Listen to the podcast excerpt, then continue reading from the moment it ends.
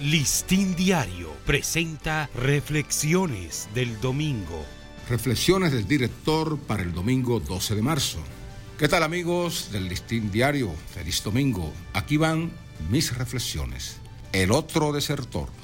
Andaba de chamaco verde olivo, blandiendo un fusil M16, y así afanoso irrumpió en la sede del Listín Diario con las primeras luces del año nuevo 2002.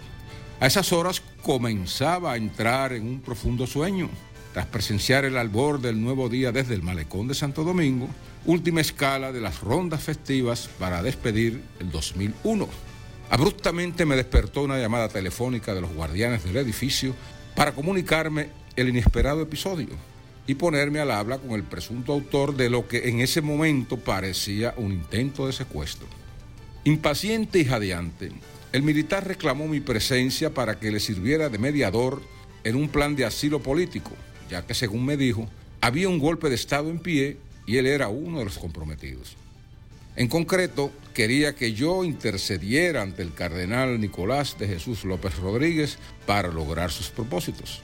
Le dije que aceptaba ayudarlo bajo una condición, que de inmediato entregara su fusil a los miembros de la seguridad del listín y que lo protegeríamos siempre y cuando no pusiera en peligro la vida de los que estaban allí. Llamé de inmediato al cardenal y tras un breve relato de los acontecimientos y un paréntesis para consultas, dispuso que un sacerdote nos recibiera en su parroquia para ponerlo a salvo. Parece que la conversación fue interceptada por los organismos de inteligencia y sospechando esto, también llamé al secretario de las Fuerzas Armadas teniente general José Miguel Soto Jiménez para imponerlo de lo acontecido y solicitarle una discreta protección mientras manejábamos el operativo de asilo.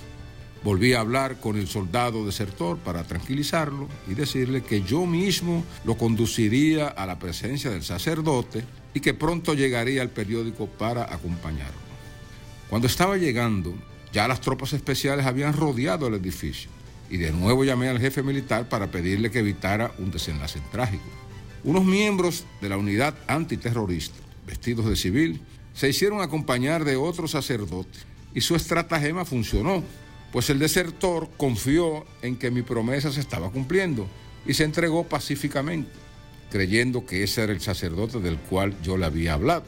Pero esto lo vine a saber cuando ya se lo llevaban detenido. Pedí de inmediato respeto por su vida y así ocurrió.